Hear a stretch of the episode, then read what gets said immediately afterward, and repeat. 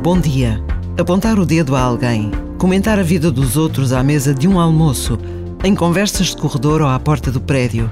É muito fácil cairmos na tentação de julgar, de transformar o ouvir dizer em certezas que se proclamam ou se sussurram. Mas todos sabemos como nos podemos enganar ao fazer julgamentos precipitados. Por vezes, basta a pausa de um minuto para nos interrogarmos e nos decidirmos a calar esta ou aquela palavra. E Deus permanece.